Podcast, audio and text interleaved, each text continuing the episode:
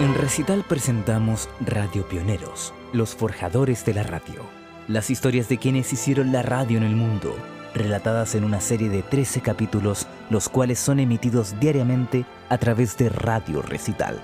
Radio Pioneros es una producción de Radio Recital para conmemorar un nuevo aniversario del Día Mundial de la Radio, aprobado por la UNESCO en 1946.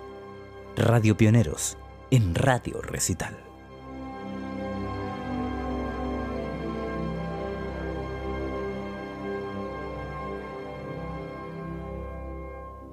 Hoy, Radio Caroline.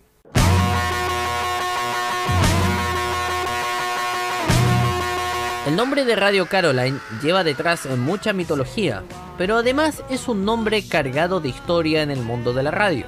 Radio Caroline fue una emisora ilegal que transmitió hacia el Reino Unido durante la década de los años 60 y 70. Su programación era netamente musical y pasaba la música que grandes emisoras como la BBC de Londres no transmitía. De esta manera se enfocó en el público juvenil de la época. Se dice que esta radio llegó a alcanzar tanta fuerza que le habría arruinado la elección al laborista Harold Wilson, mediante el público juvenil de la emisora que se sublevó contra el gobierno luego de que éste le hiciera una campaña de boicot contra la emisora. Pero, ¿quién estaba detrás de Radio Caroline? Se trataba del irlandés Ronald O'Reilly, que quiso hacer fortuna en el mundo del cine y luego en el mundo de la música.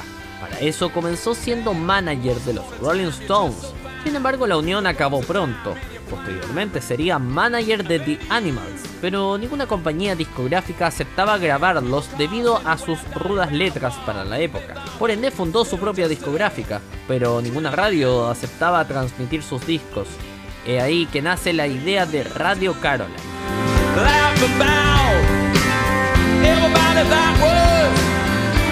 No podía legalmente establecerse en el Reino Unido, O'Reilly compró un viejo barco pesquero, el cual adaptó para transmitir desde alta mar, en aguas internacionales, donde ningún país podía molestarlo. El domingo de Pascua de 1964 iniciaba transmisiones Radio Caroline. Así comenzaba la guerra de las ondas en el Reino Unido. This is Radio Caroline on 199, your all-day music station. We are on the air every day from 6 in the morning to 6 at night. The time right now is 1 minute past 12, and that means it's time for Christopher Moore. Desde su estación pirata, O'Reilly cubría toda Inglaterra y prontamente ya tenía un millón y medio de oyentes. Sin embargo, los problemas comenzarían más adelante. Uno de los socios de O'Reilly se molestaría con él por no respetar el acuerdo geográfico y le pondría un barco al lado de la estación el cual interferiría la señal. Esto abrió la puerta a más competencia. Se crearon nuevas plataformas radiofónicas aguas afuera. Posteriormente, el barco que albergaba a Radio Caroline sufriría el ataque de piratas de alta mar, quienes tomaron por asalto el buque. Además, la empresa holandesa que proveía la intendencia dejó de hacerlo cuando no llegaban los pagos. Todo esto dio pie a intentos de boicot por parte del gobierno laborista que se empeñó en acabar con aquella pandilla de rebeldes como lo llamaban.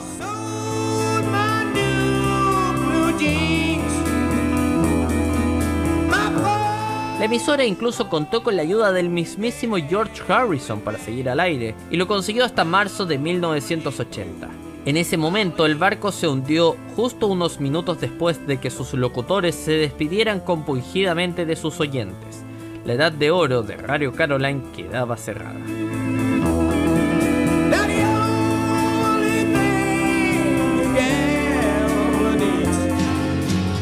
En 1991, Radio Caroline llegó a tierra firme y comenzó a emitir de manera legal en Inglaterra comenzó a transmitir vía los satélites Astra de 19 y 29 grados este, cubriendo el oeste de Europa, primero con una señal análoga y después con un servicio digital. En el 2007 se sucedieron numerosos hechos, entre ellos la vuelta de uno de los barcos que tuvo la emisora, el Ross Revenge. El barco sigue funcionando como estudios, desde donde ocasionalmente han transmitido la misma Radio Caroline y BBC Essex.